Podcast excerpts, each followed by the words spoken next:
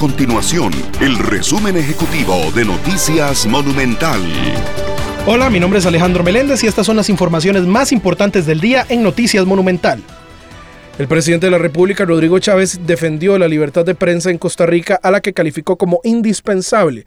Esto luego de que el país cayera 15 puestos en la clasificación mundial de la libertad de prensa, elaborada anualmente por la organización Reporteros Sin Fronteras. El sector empresarial del país surgió a priorizar la seguridad y la infraestructura durante el segundo año de gobierno tras el discurso de rendición de cuentas que brindó Rodrigo Chávez ante los diputados.